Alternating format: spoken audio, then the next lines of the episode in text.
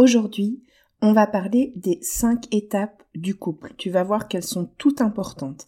Alors que tu sois célibataire avec l'envie de donner toutes les chances à ta future relation ou en couple et que tu aies envie d'identifier là où tu en es et d'avoir un couple encore plus épanoui, je t'invite à écouter cet épisode. Et si je te parlais d'amour? Ça t'est déjà arrivé, toi, d'avoir peur de ne jamais réussir à construire la belle histoire d'amour dont tu rêves? Nous rencontrons tous des difficultés lorsque cet autre si proche de nous vient toucher quelque chose de sensible en nous. Bienvenue sur L'amour n'est pas un conte de fées, le podcast qui t'apporte des clés essentielles pour t'aider à enfin t'épanouir dans une relation. Je suis Amandine, thérapeute et coach en intelligence amoureuse et je crois en la magie de l'amour. Ici, on parlera croyances, peurs, blessures émotionnelles, entre autres, et aussi de ta magie unique, celle qui fait que tu es tellement aimable. On y va? Tu me suis pour laisser tes freins dans le passé?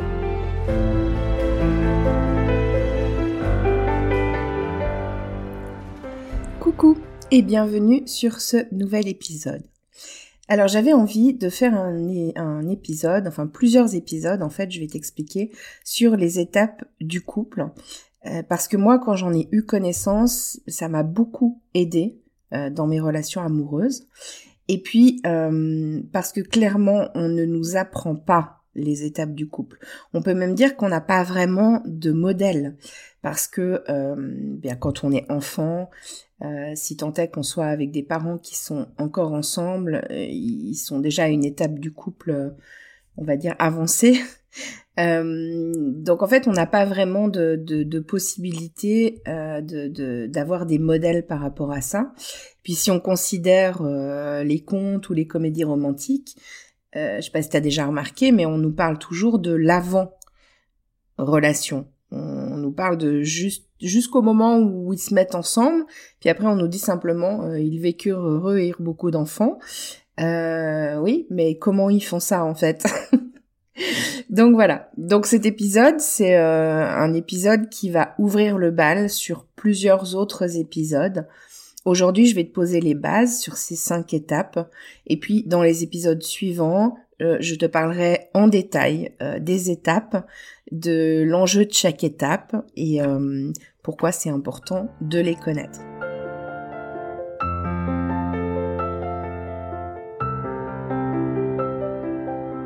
Alors avant de te livrer ces cinq étapes, pourquoi c'est intéressant en fait ces cinq étapes? Déjà ça va t'aider à, voir de manière encore plus précise que un couple et puis l'amour, c'est des choses qui se construisent. C'est pas des choses qui nous tombent tout cuit dans le bec et puis euh, et puis voilà, non. c'est des choses qui se construisent. Tu verras aussi que bah, du coup, c'est en apprenant à connaître l'autre qu'on peut faire le choix de l'aimer. Là aussi, c'est pas quelque chose qui tombe tout cuit. Euh, connaître ces étapes, ça va te permettre aussi de te préparer à ces étapes. Euh, te préparer dans le sens connaître euh, les potentielles difficultés, les potentielles vagues qui, qui vont être rencontrées, et il y en aura. Je dis potentiel, mais en fait il y en aura forcément. Et bah, du coup, quand elles arriveront, de les vivre aussi d'une manière différente. C'est important aussi d'avoir à l'esprit de respecter chacune de ces étapes, le rythme de chacune de ces étapes. Euh, parce que ça va permettre de poser des bases solides et puis parce que chaque étape contient des clés pour l'étape suivante. Euh, je, te prends une métaphore, mais c'est comme quand on construit un bâtiment, on va poser euh, brique par brique et le fait que les briques du dessous soient bien posées, ça va permettre d'avoir des fondations solides pour monter le bâtiment par-dessus. Sinon, euh, ça fonctionne pas et ça se casse la figure. Et ben pour le couple, c'est la même chose. Euh, petit tips aussi, c'est que scientifiquement, en neurobiologie, il y a eu des études qui ont montré que notre cerveau il doit s'adapter euh, pour passer de célibataire à couple. Euh, ça, ça, donne, ça demande plein d'adaptations et c'est plein de manières de vivre différentes, euh, ressentir différentes, etc. Et euh, donc notre cerveau, il a besoin de s'adapter. Donc on peut pas lui demander ou alors justement ça crée quelque chose de pas solide, de passer du célibat au couple en un claquement de doigts. La dernière chose que je voudrais te dire avant de te citer ces cinq étapes, c'est que ces étapes sont vécues plus ou moins fort, suivant les gens, suivant les relations, etc. Donc, euh, quand tu y réfléchiras en rapport avec ton couple, si tu es en couple, ou en rapport avec tes histoires passées, tu pourras peut-être te rendre compte que le degré de ces étapes est différent suivant les relations, suivant les gens avec qui tu as eu ces relations.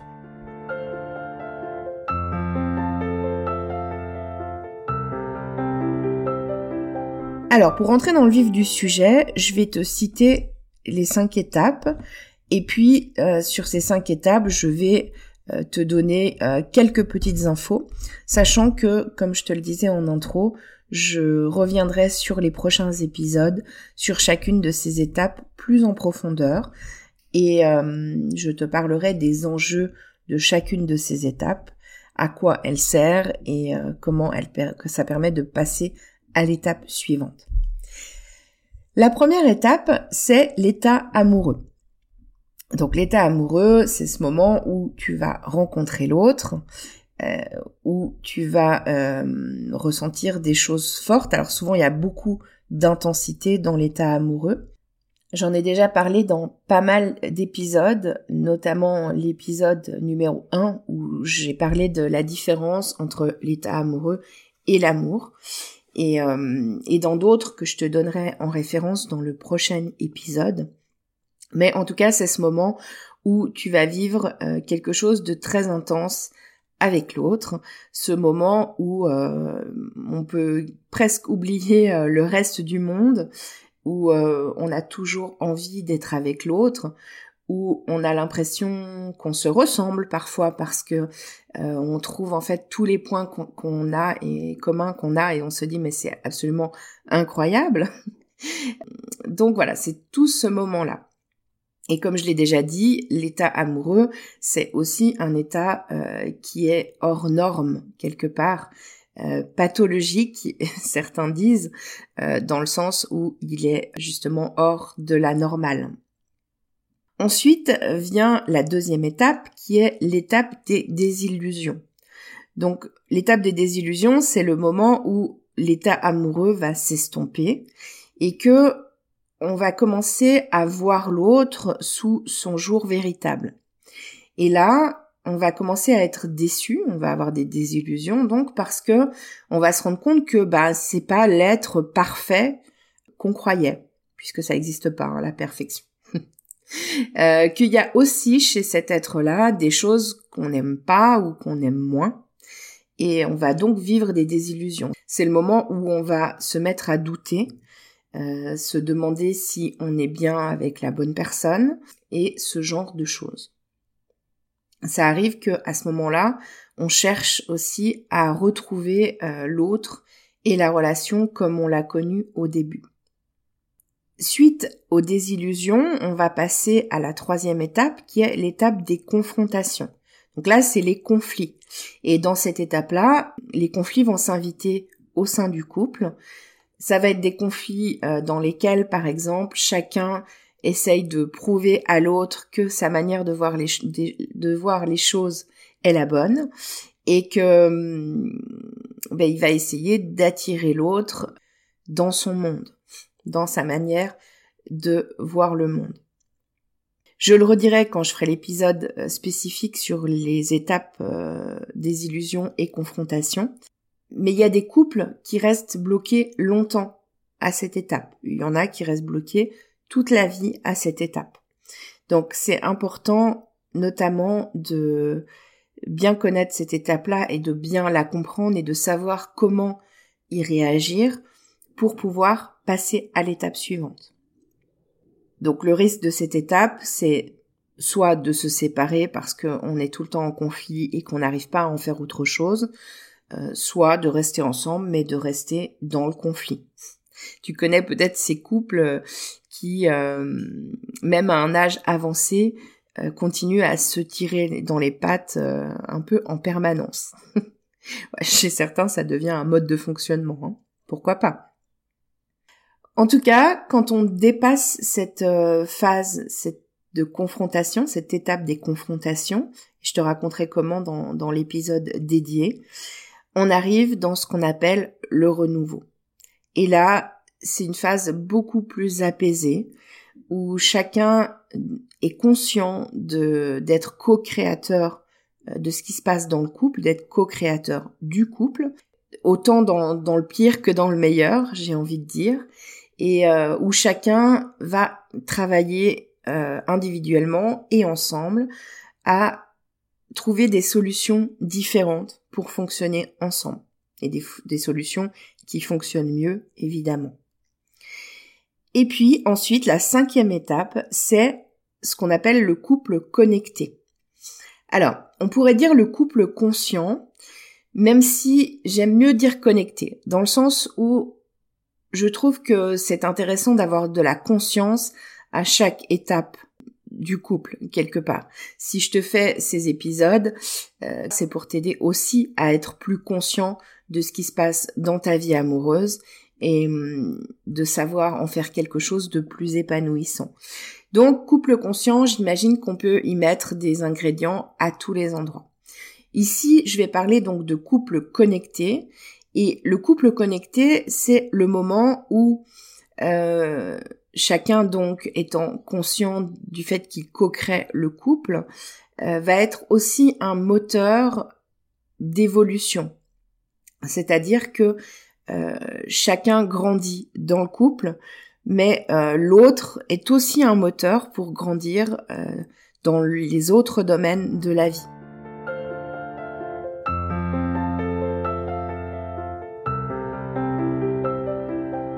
Voilà, donc ça, ça nous dresse un, portrait, on va dire, euh, un peu général des phases du couple. La question que tu pourrais peut-être te poser, c'est combien de temps dure chaque étape? Et en fait, il n'y a pas de règle par rapport à ça ça dépend. Déjà, si on part déjà rien que de l'état amoureux, ça me fait penser à un livre de Frédéric Beigbeder qui dit euh, l'amour dure trois ans. Et en fait, il parlait sans doute plus de l'amour, de l'état amoureux que de l'amour. Et en même temps, ça peut durer euh, quelques semaines. C'est, ça dure pas forcément trois ans. Donc, chaque étape, ça va dépendre de la personne qu'on a en face de soi. Peut-être ça va dépendre de l'âge qu'on a. Euh, ça va dépendre de la relation en elle-même. L'idée, c'est de simplement laisser déjà les choses être ce qu'elles doivent être, et puis euh, savoir comment aborder chaque étape. Euh, peut-être que, voilà, pour l'étape des confrontations, on a envie qu'elle dure pas trop longtemps, mais elle a besoin d'être là aussi cette étape. Elle raconte quelque chose, elle aide à la construction, et sans cette étape-là, on ne pourrait pas passer à l'étape de renouveau qui est après. Donc c'est hyper important. Maintenant, évidemment, l'idée c'est de pas y rester toute sa vie. En tout cas, je sais pas pour toi, mais moi j'ai pas envie.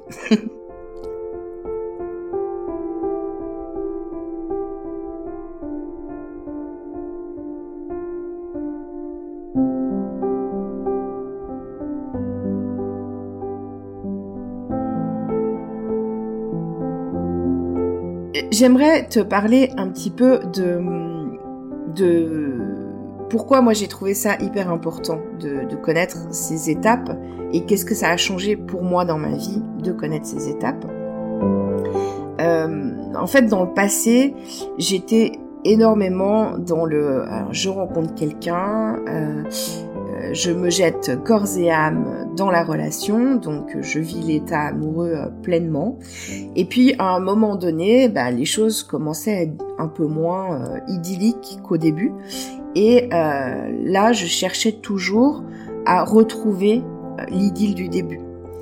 parce que je, suis partie dans, ma jeune vie amoureuse en pensant que l'amour c'était ça. Donc je cherchais à retrouver ça. Et je luttais pour retrouver le truc du début, sauf que bah, je l'ai compris en comprenant ces étapes, c'est que je luttais pour quelque chose qui n'était pas possible. Et en faisant ça, bah, je créais plus de conflits et de désillusions au sein de mon couple. Et puis à un moment donné, je finissais par partir. Alors typiquement, j'étais le, profil de personne qui euh, ne dépassait jamais l'étape des confrontations. Je finissais par partir parce que je me disais bah finalement euh, peut-être c'est pas lui, peut-être je me suis trompée ou peut-être euh, on a fait de notre relation quelque chose qui qui joue pas et voilà et maintenant c'est trop tard et c'est terminé.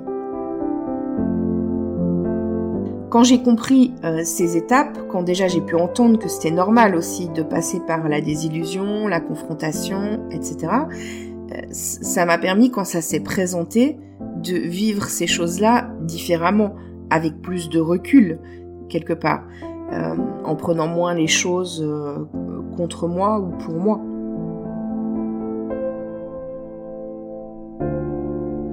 Faut savoir que bien sûr ça raconte quelque chose aussi sur mon histoire de, vie, étant donné que j'avais euh, eu des parents qui s'étaient énormément disputés à l'adolescence, j'avais de la peine à supporter le conflit, parce que pour moi, euh, dès qu'il commençait à y avoir du conflit, c'était en gros le début de la fin. Sauf que, en fait, c'est le vrai début. C'est l'opportunité du vrai début quand il y a des conflits. Mais je vais pas tout dévoiler maintenant. Je t'invite par contre à bah, écouter chacun des épisodes, mais vraiment avec attention celui que je ferai sur la phase des désillusions et des confrontations. Avant de te quitter pour aujourd'hui, j'ai envie de te donner quelques points quand même à éviter à chacune des phases, qui pour moi semblent hyper importantes. La première, c'est de considérer l'autre comme acquis. Jamais, Jamais tu ne dois considérer l'autre ou la relation comme acquise. Euh, c'est jamais vrai en fait ce truc-là. Même si évidemment quand on arrive aux phases de renouveau et de couple connecté, on a hum, plus de chances de, de peut-être sans doute de rester avec l'autre, de continuer à être dans la construction avec lui, mais quand même rien n'est jamais acquis.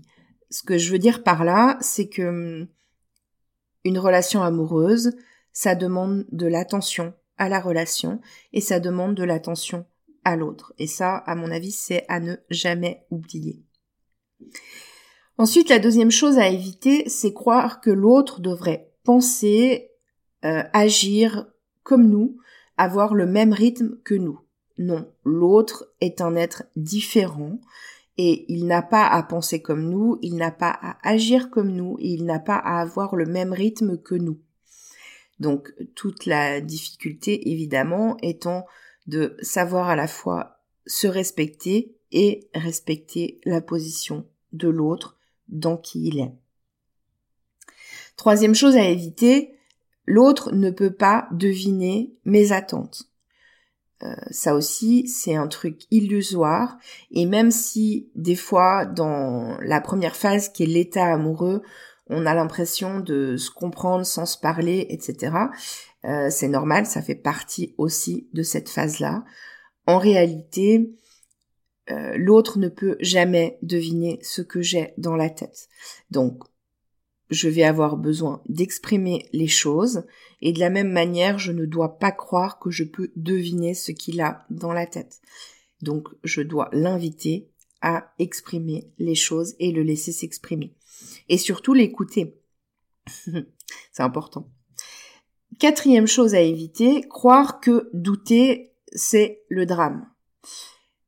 Ok, prenons cette réflexion sur le doute je sais pas ce que t'en penses, mais s'engager dans la vie auprès de quelqu'un, c'est quand même pas rien.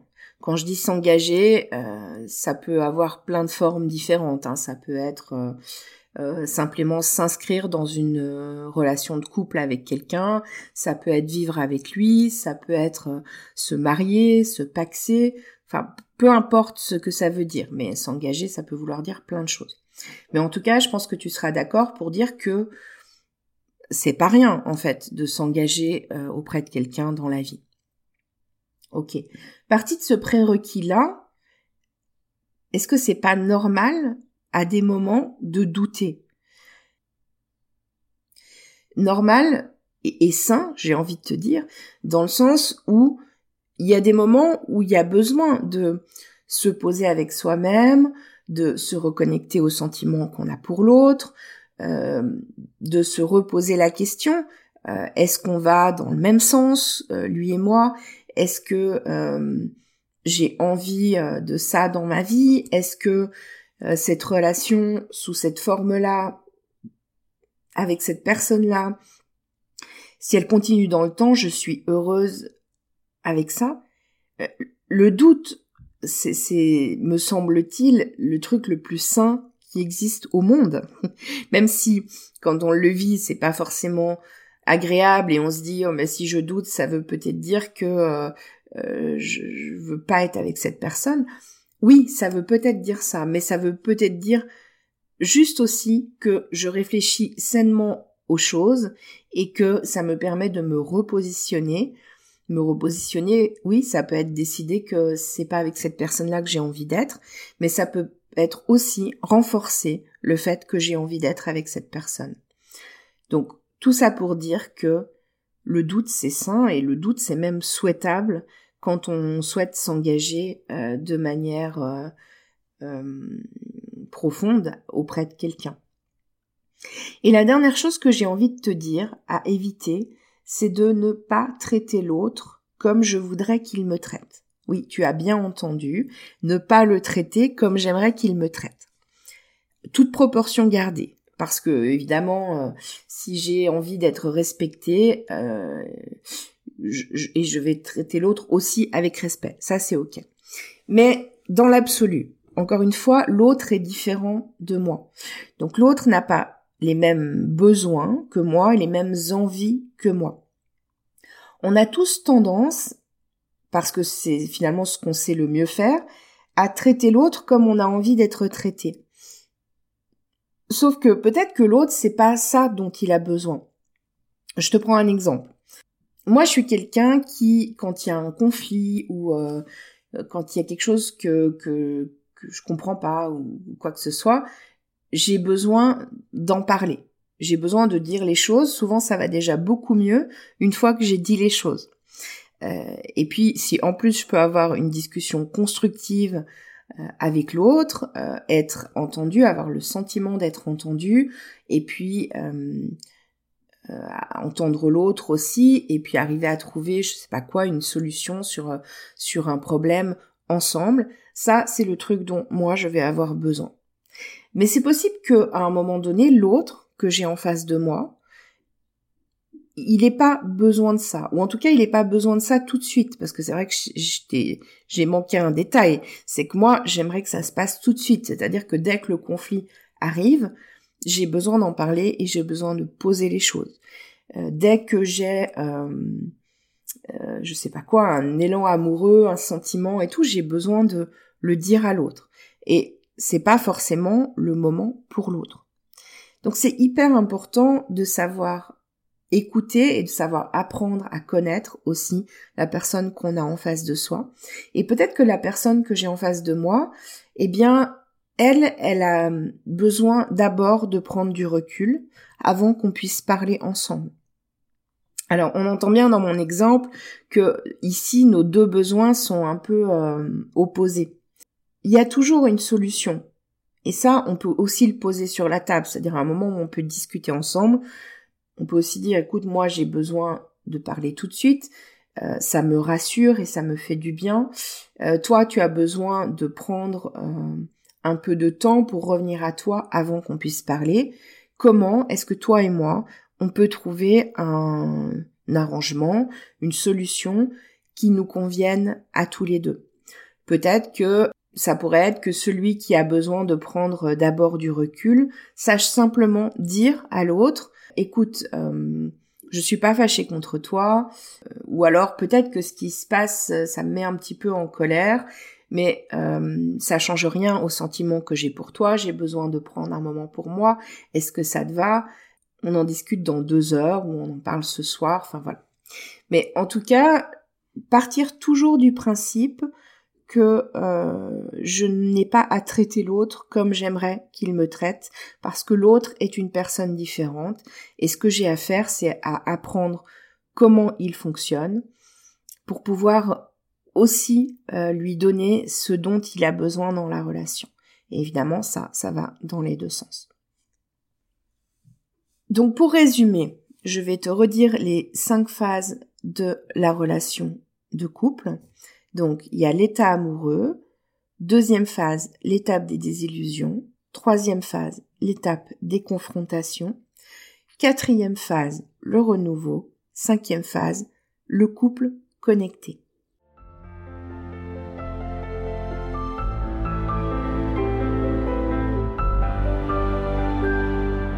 Je te laisse pour aujourd'hui et on se retrouve dès la semaine prochaine dans un épisode dans lequel je détaillerai l'état amoureux.